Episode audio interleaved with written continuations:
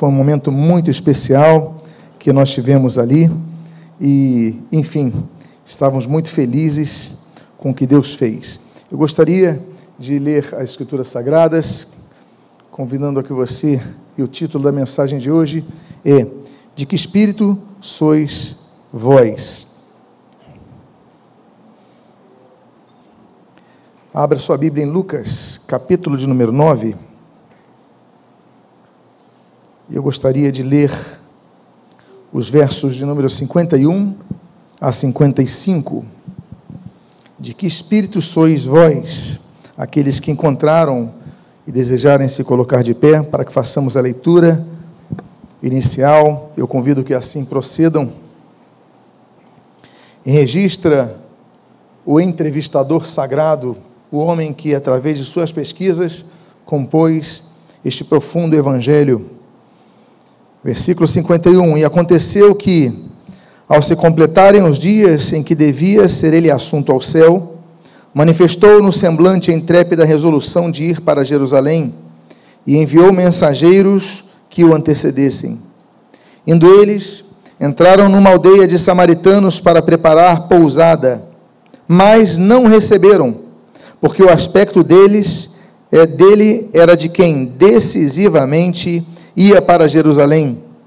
Vendo isto, os discípulos Tiago e João perguntaram: Senhor, queres que mandemos descer fogo dos céus para o consumir, os consumir? Jesus, porém, voltando-se, os repreendeu e disse: Vós não sabeis de, de que espírito sois. Oremos. Pai amado, lemos a tua santa e preciosa palavra e nós pedimos, Deus, fala conosco, fala aos nossos corações. O que nós pedimos, nós fazemos agradecidos em nome de Jesus. Amém e amém. Podem tomar seus assentos. Em algumas versões, esse texto está em colchete, essa última parte do texto. Algumas versões nem colocam esse texto. Mas esse texto ele fala muito, fala muito sobre o nosso espírito.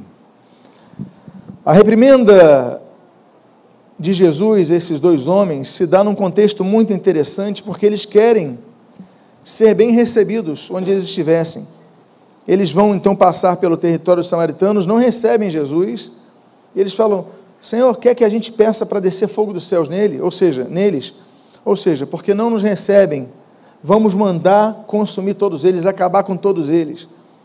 O que nos chama a atenção é que estamos no mesmo contexto, do mesmo capítulo que fala da primeira multiplicação dos pães, quando Jesus alimentou ali aquelas multidões que estavam famintas. No mesmo capítulo que fala, por exemplo, da transfiguração de Jesus, ou seja, naquele momento tão magno, tão magnânimo, tão intenso de espiritualidade, e pouco depois, dois discípulos falam: Senhor, não nos receberam bem, não querem nos receber, manda fogo, a gente pode pedir cair fogo do céu diante deles. Mas o que me chama a atenção e o que eu gostaria de pautar-me nesta manhã é a última parte desse texto que diz: Jesus voltando-se os repreendeu e disse: Vós não sabeis de que, de que espírito sois vós. Eu te pergunto, você sabe de que espírito você é? Eu sei que talvez na maioria de nós cristãos, a primeira resposta seja aquela dizermos, não, nosso espírito é pertence ao Espírito de Deus, nós pertencemos ao Espírito Santo. Mas a pergunta que Jesus faz não é de quem é o vosso espírito. É vós não sabeis que espírito sois vós. No grego, não é o roio, ele coloca, é, não, não, é o ru, é o roio, ou seja, de, de que, qual é o espírito de vocês? Então, vamos falar hoje que espírito somos nós, de que espírito somos nós, e claro, vamos começar com a presença do Espírito Santo em 1 aos Coríntios, capítulo número 3, versículo 16, o texto em tela assim diz: Não sabeis que sois santuário de Deus e que o Espírito de Deus habita em vós? Em primeiro lugar, nós somos um ser composto de maneira tríplice. Nós somos um espírito, temos uma alma e habitamos em um corpo.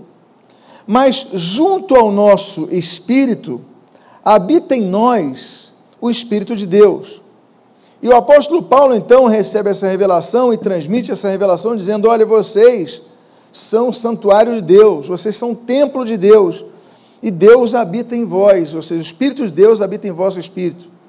Portanto, meus amados irmãos, em nossa, nosso, nosso interior existe uma guerra dupla, muito intensa, de um inimigo chamado nossa alma.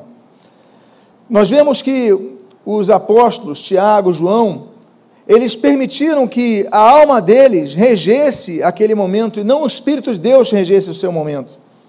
Porque o Espírito fala, faça isso, a nossa alma diz, faça isso. O nosso Espírito diz, olha, perdoa, releva. A nossa alma diz, não, manda cair fogo dos céus. E quantas vezes nós testemunhamos esse dilema, saímos de um culto tão abençoados, renovados em nosso espírito, Deus falando conosco na palavra, e nós saímos e já começamos a murmurar no corredor da igreja. Nós já começamos a reclamar de tudo na primeira na, na calçada da igreja. Por quê? Porque permitimos que o nosso homem exterior, que se corrompe, ele reine sobre as nossas decisões. Mas nós temos o Espírito de Deus em nós. Entretanto, não é pelo fato de que o Espírito de Deus reine em nós que nós automaticamente obedecemos a Ele. Muitas vezes Ele fala e nós dizemos não, nós desobedecemos. E é por isso que nós vemos escândalos na igreja. É por isso que nós vemos cristãos nutridos da palavra, que louvam o Senhor, que são libertos, que são transformados por Deus, às vezes no próprio culto já pecando. É por isso que a gente fala, ah, mas, mas eu estou na igreja, eu estou no ambiente aqui, eu não vou pecar na igreja. Meus amados irmãos, na presença de Jesus, Pedro, ele foi repreendido pelo mestre, que lhe disse: sai de retro, Satanás. Ele estava não apenas num templo, numa igreja, ele estava na presença de Jesus fisicamente, e apesar disso, ele permitiu que Satanás entrasse em seu coração. Judas, que era um dos doze a quem Deus, Jesus escolheu, ele permitiu que Satanás entrasse em seu coração. Então, meus amados irmãos, apesar de termos o Espírito Santo, nós temos que vigiar, como foi cantado aqui. Nós temos que ficar atentos, porque Satanás fica minando. Agora, uma coisa é certa: nós temos esse selo da salvação. A Bíblia fala do selo da fé, por exemplo, João capítulo 3, versículo 33. A Bíblia fala do selo da nossa redenção, que é o Espírito Santo, Efésios capítulo 1. A Bíblia fala sobre o selo é, do dia da redenção, em Efésios capítulo 4. Nós temos esse selo, a presença do Espírito Santo, mas nós temos ele para que ele re, eh, venha reger a nossa vida, para que ele venha nos direcionar e nós obedecermos a sua voz. Agora, os discípulos que viram a transfiguração, que estiveram naquele contexto, né, não, não todos viram, mas estiveram no contexto da multiplicação, ouviram as palavras de Jesus, logo depois pedem para cair fogo dos céus, porque os samaritanos não recebem demonstra muito sobre nossa natureza. Jesus pergunta: de que espírito sois vós? Eu te pergunto: de que espírito sois vós? Eu, quando falho, aí vem, sou assaltado por um sentimento, às vezes, de, de raiva, de indignação, eu falho, e eu me pergunto, segundos depois, Deus me perdoa, de que espírito eu sou? Eu tenho que lutar contra a minha natureza, nós temos que lutar contra a nossa natureza. E aí nós começamos a ver então algumas nomenclaturas que a Bíblia traz. E uma delas é essa que está em 1 Coríntios, capítulo de número 6, 2, versículo número 12, quando a Bíblia diz: Ora, nós não temos recebido o Espírito do mundo, e sim o Espírito que vem de Deus, para que conheçamos o que Deus, o que por Deus nos foi dada, dado gratuitamente. Meus amados, nós estamos no mundo, mas não somos do mundo. Fomos resgatados do mundo. Nossa pátria, como diz Filipenses 3, não é neste mundo, é no céu. O Senhor Jesus fala em João capítulo 14 que foi preparar-nos preparar lugar, ou seja, nossa pátria não é aqui. Aqui estamos, como a Bíblia diz, peregrinando nessa terra somos peregrinos e forasteiros, como diz 1 Pedro, capítulo 2. Agora, esse mundo, esse mundo tem características muito claras a respeito de nós. Esse mundo, a Bíblia diz que nos odeia, João capítulo 15. Mas nós sabemos, João, capítulo seguinte, João capítulo 16, que nós vencemos o mundo. Mas esse mundo não importa, continua nos atacando, ele nos odeia, não nos entende. Por isso que a Bíblia diz em 1 Coríntios que esse mundo é ignorante. Não é verdade, meus amados irmãos? É por isso que a Bíblia diz, em 1 João capítulo eh, número 5, que esse mundo jaz no maligno, está influ, sob influência do maligno. A Bíblia diz nesse texto que nós não temos recebido o espírito desse mundo. Nós tínhamos o espírito desse mundo, como diz Efésios, nós éramos filhos das trevas, agora somos filhos da sua maravilhosa luz. Nós fomos transformados por Deus. Não recebemos o espírito desse mundo, mas o Espírito Santo. Então não podemos deixar-nos mais uma vez sermos conduzidos pelo Espírito Santo que quer nos conduzir. E esse espírito desse mundo é o espírito que jaz no maligno, é o espírito que nos influencia. Então nós estamos num ambiente, as pessoas começam a falar mal do patrão, e daqui a pouco está todo mundo zombando, daqui a pouco você está rindo com eles. Você está no outro ambiente, seus colegas de colégio começam a falar das meninas, começam a falar de uma maneira libidinosa, e, e daqui a pouco você está rindo com eles. Por quê? Porque você está se permitindo contaminar com o espírito que está ao redor. Então, é importante nós falarmos a respeito dos epítetos anexos à palavra espírito. Porque a palavra espírito pode representar na Bíblia o nosso espírito, o nosso ser, o nosso homem interior. A Bíblia pode também falar sobre espírito, apontando ao Espírito de Deus que habita em nós. A Bíblia pode apontar a um outro espírito, um espírito maligno, que ora é, é, oprime pessoas, ora influencia pessoas, ora possui pessoas ou seja, um espírito maligno. Mas a Bíblia também pode falar do que alguns chamam de Zeitgeist, né, que é o espírito desse mundo, que é o espírito da sociedade, que é o momento histórico que nós vivemos. Você é uma pessoa pacífica. E aqui quem estudou um pouco de sociologia e já leu Max Weber vai entender um pouco sobre isso e outros autores, outros teóricos, que o Zeitgeist, o espírito do momento, ele nos influencia. Então nós somos pessoas pacíficas, Aí alguém fala, vamos ali, vai ter, uma, vai ter uma, uma, um protesto contra o governo. Aí você vai, as pessoas começam a ficar violentas, aí começam a pegar pedras, começam a tirar pedras, quebrar vidraças. Quando você vê, você está quebrando vidraças também. Você não foi nem com essa intenção, mas aquilo te, me permitam então o texto, contaminou. E você volta para casa, você está com adrenalina, e depois você pensa: o que, que eu fiz? Você participou de crimes, porque você foi envolvido por aquele espírito aquele momento. Então a Bíblia registra, e Jesus pergunta para eles: não é de qual espírito, é de que espírito? Qual é a qualidade do ser de vocês? E aí nós podemos também colocar a questão da índole, a índole que nós temos, mas como nós nos portamos diante das influências externas. E aí então, nós começamos a ver vários epítetos a respeito e aplicações da palavra espírito.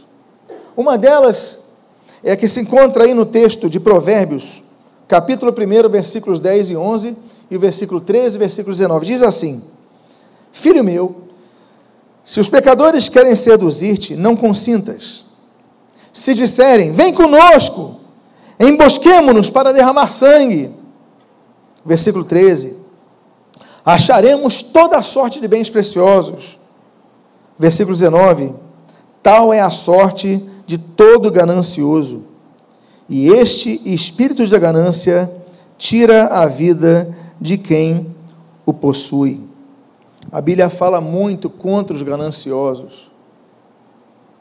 A Bíblia fala, por exemplo, em Miqueias, capítulo 1, que existe um ai divino contra os opressores gananciosos. A Bíblia diz em 1 Timóteo, capítulo 3, que os servos de Deus não podem ser gananciosos. Os líderes cristãos, 1 Pedro capítulo 5, não podem ser gananciosos.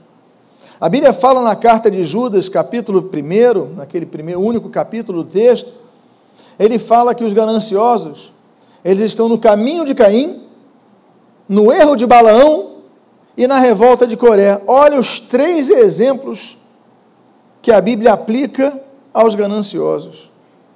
Esse texto que você leu agora diz que a pessoa está pelo caminho e diz assim: Filho meu, começa assim: Filho meu, se os pecadores vêm seduzir-te não considera. O que é sedução? É envolvimento.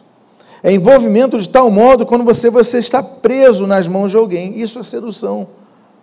Você, quando vê, já foi, já foi totalmente preso, como uma sucuri que lentamente vai envolvendo a sua vítima, e quando você vê, você não consegue mais sair daquilo. Você foi seduzido, você foi emaranhado. E a Bíblia diz: Olha, filho meu, se disserem para você, ele, o texto diz: Filho meu. Daqui a pouco está chamando ele de assassino. Olha, vamos pegar aquela pessoa, vamos acabar com ela, vamos pegar os bens dela. Filho meu, não se envolva nisso. Por quê? Porque tem um espírito de ganância. Esse espírito de ganância, então, é aquele ambiente de pessoas gananciosas. Eu não falo da boa ganância, porque existe uma boa ganância.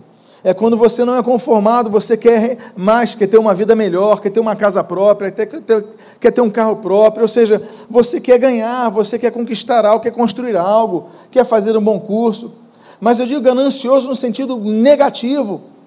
Você quer ter pelo que quer ter, você começa então a entrar numa esfera de não, eu tenho que ganhar em tudo, eu tenho que ganhar em tudo, você entra no ciclo vicioso. E muitas pessoas não podem ganhar, porque elas mudam até o seu caráter. Há pessoas que, quando eram pobres ou tinham poucos recursos, eram pessoas boas, eram pessoas amigas, agradáveis quando começaram a ter, e é tudo para mim, é tudo para mim, é tudo para mim, aquele espírito de ganância faz com que a pessoa comece a perder. Aí ele perde os amigos, ele perde o respeito, ele perde a admiração, ele perde tudo. Ele tem o dinheiro, mas perdeu tudo. E essas pessoas muitas vezes são pessoas sozinhas, que não têm nem a presença de Deus, ainda que possam ter religião. Não tem mais a presença de Deus, por quê? Porque se deixaram, vou usar o termo bíblico, seduzir pelo espírito de ganância.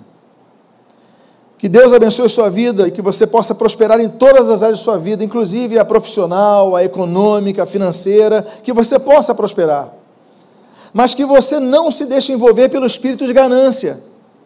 Porque aquele ai que nós vemos em Miqueias 1 vai para todo ganancioso. Como diz esse texto, a ganância tira a vida de quem o possui, não é isso que diz o versículo 19? A ganância tira a vida. Então, que você possa usar os bens, os recursos, o dinheiro, a sua riqueza, mas como seu servo e não como seu senhor. Porque se você for dominado por ele, seduzido por ele, descontrolado por ele, você perde a tua própria vida.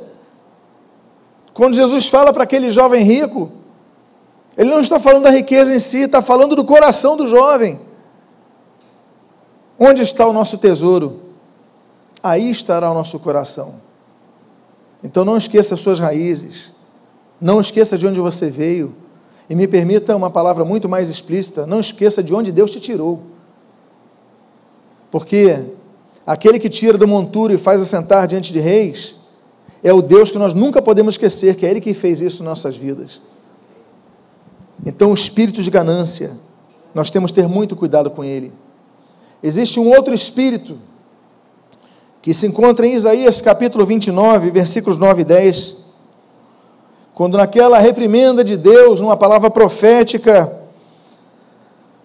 diz o filho de Amós: Estatelai-vos e ficai estatelados, cegai-vos e permaneceis cegos, bêbados estão, mas não de vinho, andam cambaleando, mas não de bebida forte porque o Senhor derramou sobre vós o espírito de profundo sono, e fechou os vossos olhos, que são os profetas, e vendou a vossa cabeça, que são os videntes.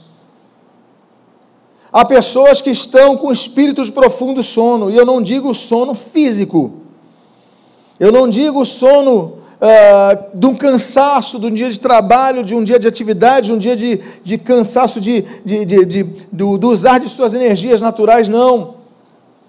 Eu falo que Deus envia espírito para aqueles que não querem ouvir os seus profetas, não querem ouvir os mensageiros da palavra de Deus, não querem ouvir a palavra pregada. Deus envia um espírito de, não é de sono, o texto diz de profundo sono.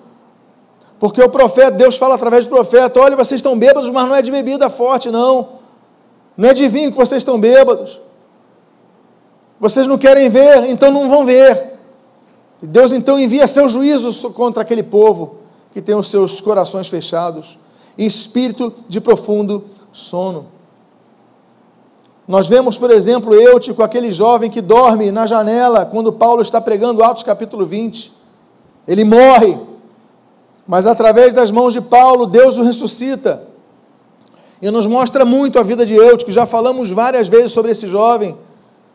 Mas ele representa aqueles que estão na casa de Deus, ouvindo a palavra, mas estão dormindo, não despertam do sono.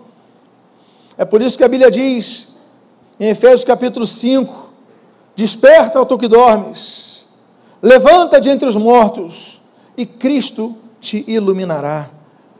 Nós devemos então despertar de nosso sono, nós devemos ouvir a palavra e dizer: Deus, acorda, acorda-me, ajuda-me, levanta-me, restaura-me, fortalece-me, guia-me, porque eu estou dormindo no sono, no profundo sono.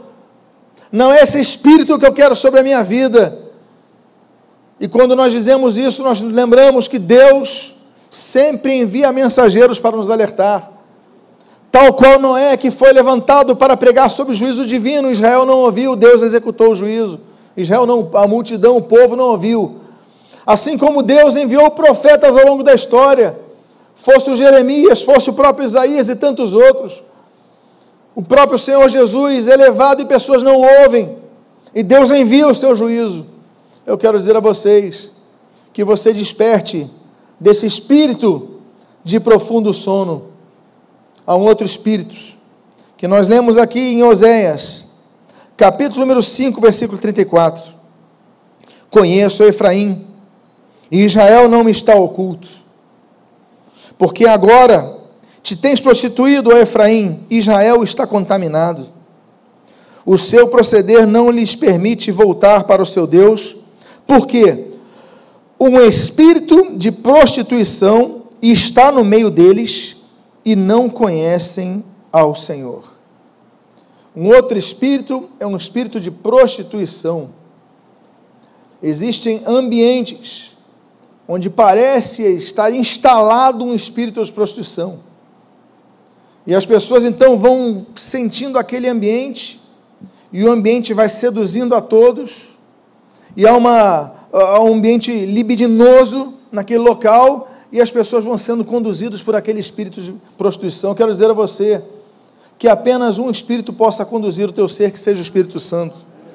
Porque mesmo aqueles que estão nesse ambiente, que são para ali conduzidos, que são para ali tentados, que são naquele contexto fragilizados, ainda assim o Espírito de Deus irá dizer: não faça isso não dê esse passo. Volte por outro caminho. E meus amados irmãos, esse é um outro espírito que se instala. Deus falou: Israel, Efraim, olha, vocês estão nesse espírito. Vocês estão sendo contaminados pelo espírito de prostituição. Saiam disso. Porque, diz o texto, não conhecem ao Senhor. Há um outro espírito, amados irmãos, que nós devemos cuidar que é uma das coisas mais terríveis que existem. Porque existem espíritos que sugerem ao nosso ser durante todo dia, todo momento. E nós somos atacados pelo que a Bíblia chama de tentação. Nós somos tentados em todo momento, ele vai colocando sugestões. Mas há momentos de nossa vida quando nós abrimos demais, damos espaço. Que acontece como aconteceu lá em Cafarnaum, em Lucas capítulo 4. Diz o texto que você lê em tela, no versículo 31 a 35. E desceu para Cafarnaum, a cidade da Galiléia, e os ensinava no sábado. E muitos se maravilhavam da sua doutrina, porque a sua palavra era com autoridade. Achava-se na sinagoga um homem, o quê? Possesso de um espírito imundo, de demônio imundo. E bradou em alta voz: Ah, que temos nós contigo, Jesus Nazareno? Veste para perder-nos? Então sei quem és, ó Santo de Deus. Mas Jesus o repreendeu, dizendo: Cala-te e sai deste homem. O demônio, depois de o ter lançado por terra no meio de todos, saiu dele sem lhe fazer mal. Possessão demoníaca. A Bíblia fala de várias possessões demoníacas. Seja no Antigo Testamento, em 1 Samuel capítulo 16, a possessão de Saul. O que foi pregado no domingo passado à noite, a filha da mulher cananeia de Mateus capítulo 15. Esse texto que nós lemos aqui de Lucas capítulo 4, que você está lendo agora, nasce na própria sinagoga de Cafarnaum. Quatro capítulos depois, o endemoniado gadareno. No capítulo 11, o endemoniado que deixava aquele jovem surdo, mudo. Ou seja, nós temos vários registros na Bíblia sobre possessões malignas, quando o demônio se aposta do corpo da pessoa, e não apenas do corpo da pessoa, mas da fala da pessoa. O texto aqui diz, não preciso nem para o Gadareno, posso citar aqui, que temos nós contigo. Eles sabem quem é Jesus, reconhecem quem é Jesus, mas argumentam. E note, a Bíblia fala de um espírito imundo, mas a resposta, um demônio imundo, o espírito de um demônio imundo, mas a resposta, em algumas vezes, é no singular como diz o texto aqui, o demônio, e diz assim: Bem sei quem és, assim, singular. Noutras vezes, outros demônios que estão com esse espírito imundo, o que a muitos faz subentender que há espíritos mais terríveis do que outros, e nós sabemos isso pela, pelo estudo da hierarquia satânica, que estavam naquele corpo. E ele fala também: olha, que temos nós contigo, plural. Ou seja, esse homem tinha uma casta de demônios.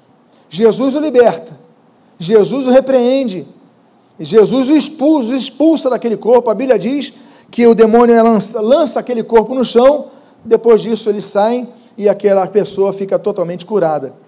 Mas o fato é que o nível, não apenas falo então dos demônios que sugerem e tentam, não apenas falo dos demônios que oprimem, porque tem vidas que são oprimidas pelo demônio, não conseguem quebrar aquilo, não conseguem nem respirar, ficam sonhando e uma perseguição nos sonhos, não conseguem, estão oprimidos pelo maligno.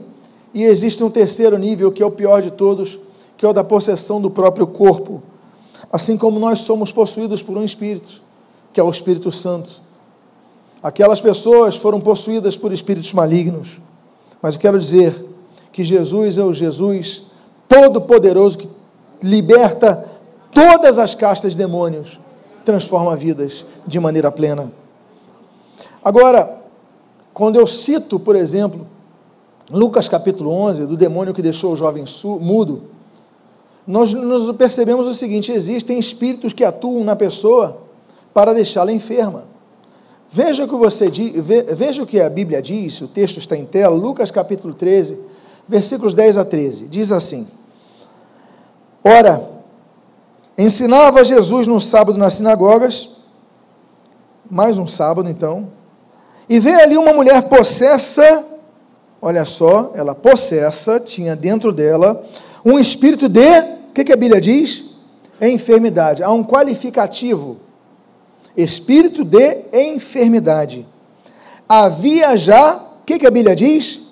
18 anos. Aquela mulher estava possessa de um espírito de enfermidade havia 18 anos.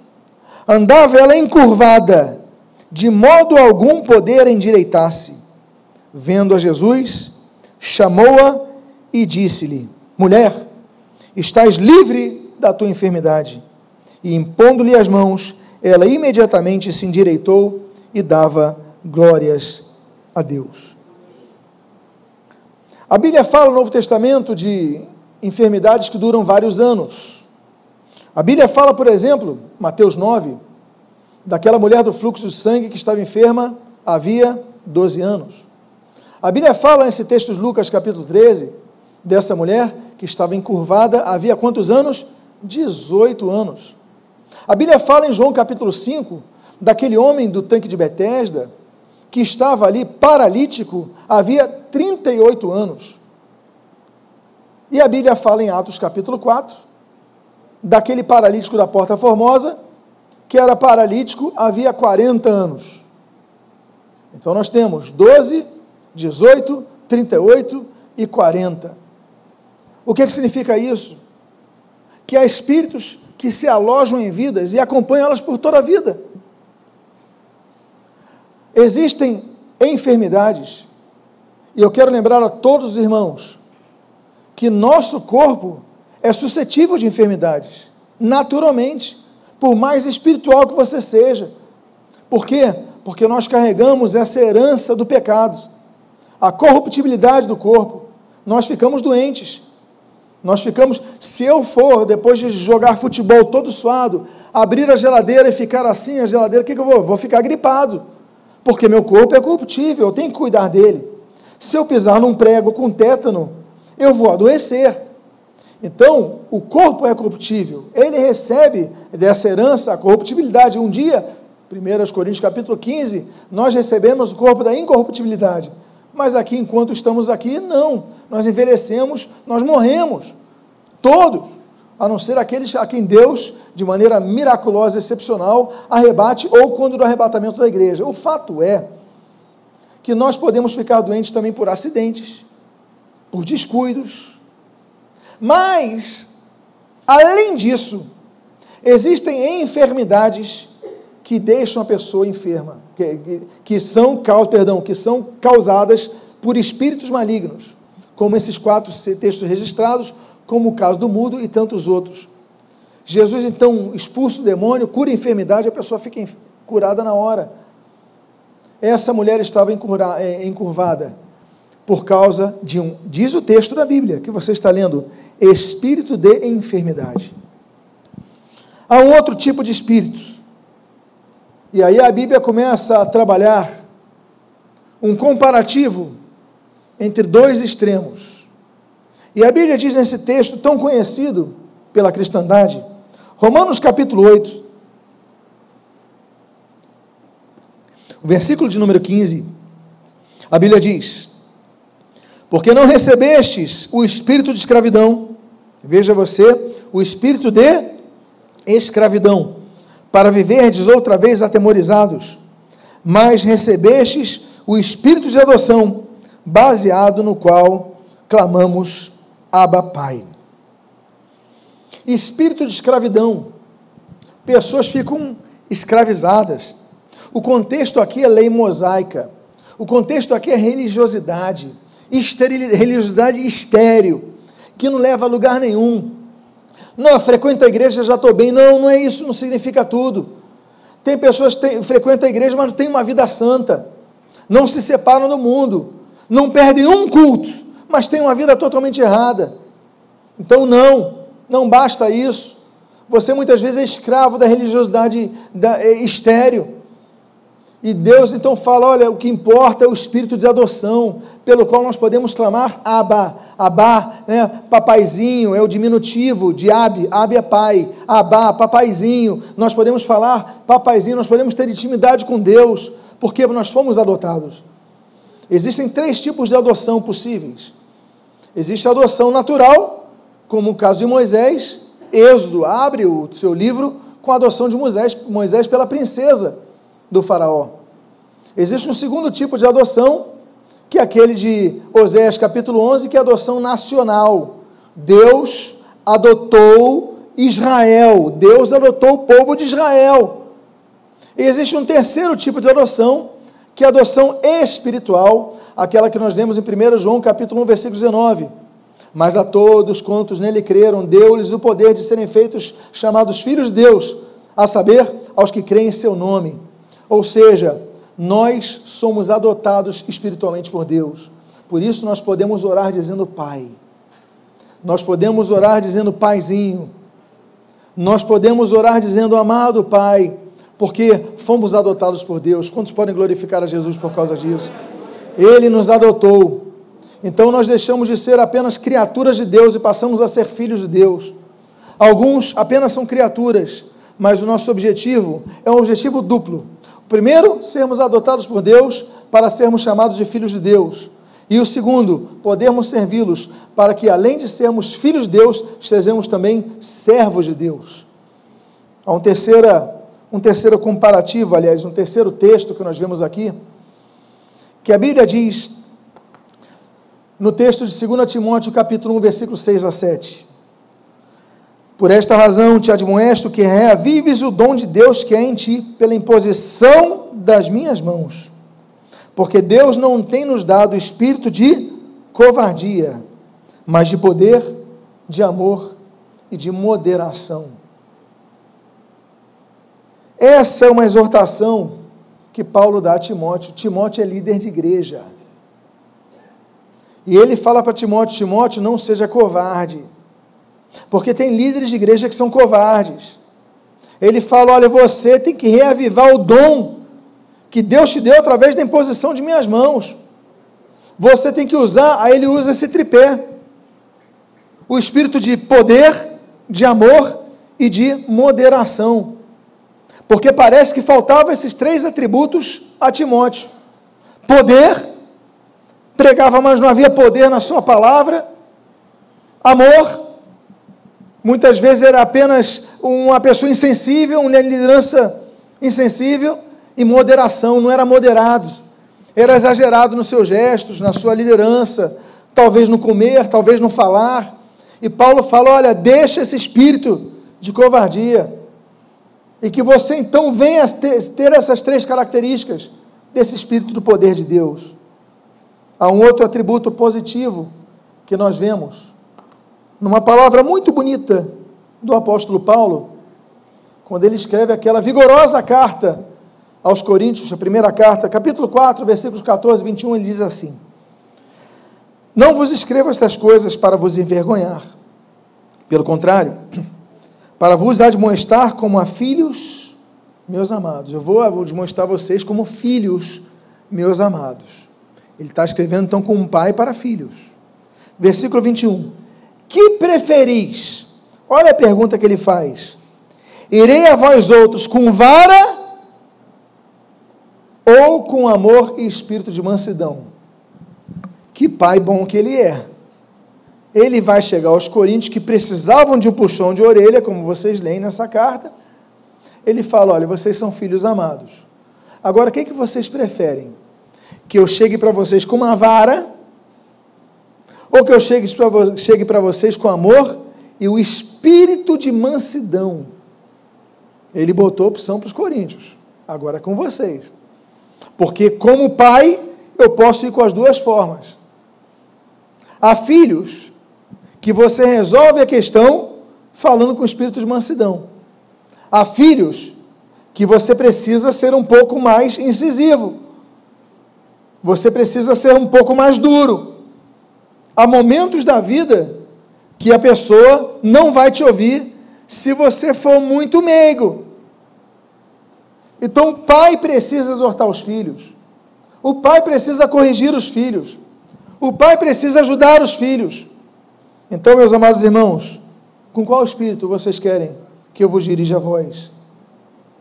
Com o espírito de quem está levando a vara ou com o de mansidão? Sempre vamos querer o espírito de mansidão. E esse espírito que nós devemos ter até quando exortamos.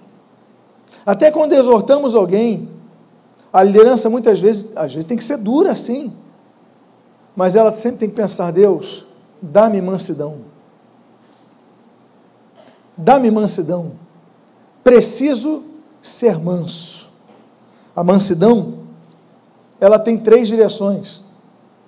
Nós devemos, por exemplo, pedir do alto a mansidão, como diz Sofonias capítulo 2, a mansidão vem de Deus. Nós devemos colocar para dentro, como diz 1 Timóteo, acolher com mansidão a palavra que nos é pregada. E nós devemos colocar para os lados a mansidão, como diz o fruto do Espírito ali em Efésios capítulo 5. Há um outro Espírito. E eu vou para o penúltimo dos Espíritos aqui citados desta mensagem que se titula De que Espírito sois? Eu te pergunto, de que Espírito sois? Próximo Espírito é o Espírito de sabedoria. Eu vou para um texto testamentário, em Deuteronômio capítulo 34, versículo 9, quando a Bíblia diz: Josué, filho de Num, estava cheio do espírito e de sabedoria, de sabedoria, porquanto Moisés impôs sobre ele as mãos. Assim, os filhos de Israel lhe deram ouvidos e fizeram como o Senhor ordenara a Moisés. A Bíblia diz em Provérbios 2 que o espírito de sabedoria, a sabedoria procede de Deus. A Bíblia diz em Provérbios 16 que nós devemos desejar a sabedoria mais do que o ouro. A sabedoria é vista em muitos fatos, até no momento de nós calarmos, Eclesiastes 3, há momento de falar e há momento de calar. Tem gente que fala o seguinte: não, tudo que eu tenho para falar eu falo mesmo. Eu não escondo nada, eu falo na hora. Isso não é um sábio. O sábio é aquele que sabe o momento de falar e sabe o momento de calar. E se você precisa dessa sabedoria, Tiago 1 diz que você pode pedir a Deus. O fato é que existe a sabedoria que é inata a cada pessoa. As pessoas são diferentes, elas têm perspectivas da, da, da visão do mundo diferente. As experiências da vida nos fazem, nos tornam mais sábios. Quanto mais idosos, nós devemos entender que a pessoa tem que ficar mais sábia, porque ela ignora menos as coisas, conhece mais as coisas. Mas existe uma sabedoria que procede de Deus, que não é a experiência que vai lhe dar, que é uma aptidão espiritual, que é um dom espiritual, que é um atributo espiritual, que é um benefício espiritual, que é uma interpolação espiritual, que é um, um, um espiritual, que é uma, algo que Deus lhe dá. E a Bíblia diz que Josué recebeu essa capacidade de ser uma pessoa sábia pela imposição de mãos de Moisés. E o povo testemunhou e respeitou Moisés. Então, meus amados irmãos, existe o espírito de sabedoria que eu espero que esteja sobre todos aqui presentes. E por fim, o último espírito que eu cito, e eu pergunto a vocês: de que espírito sois? Porque de quem nós sabemos? Somos do Espírito de Deus. Habita em nós, somos o templo dele. Mas de que espírito sois? Qual é a qualidade do vosso espírito pessoal? O que tem configurado o teu ser? E aí eu termino com esse texto que está em tela em 2 Coríntios capítulo 2, versículo 4 a 7, 7 a 13, perdão, e de 15 a 16. Diz assim: E fala aqui sobre tribulações, sobre dificuldades, sobre tristezas, de dor. Olha só, presta atenção. Temos, porém, este tesouro em vasos de barro, para que a excelência do poder de Deus seja de Deus e não de nós. Veja que ele diz: Em tudo somos atribulados, porém não angustiados perplexos, porém não desanimados, perseguidos, porém não desamparados, abatidos, porém não destruídos, levando sempre no corpo o morrer de Jesus, para que também a sua vida se manifeste em nosso corpo. Porque nós que vivemos somos sempre entregues à morte por causa de Jesus, para que também a vida de Jesus se manifeste em nossa carne mortal, de modo que em nós opera a morte, mas em vós a vida. Agora veja o que, que que, está escrito aqui em negrito? Tendo, porém, o mesmo espírito da fé. Tendo, porém, o mesmo espírito da fé. Não é uma coisa, um atributo a uma pessoa só, é de uma coletividade. Como está escrito, eu criei, por isso eu falei, versículo 15: Porque todas as coisas existem por amor de vós, para que a graça, multiplicando-se, torne abundantes as ações de graças por meio de muitos, para a glória de Deus. Por isso, não desanimamos. Pelo contrário, mesmo que o nosso homem exterior se corrompa, contudo, o nosso homem interior se renova de dia em dia.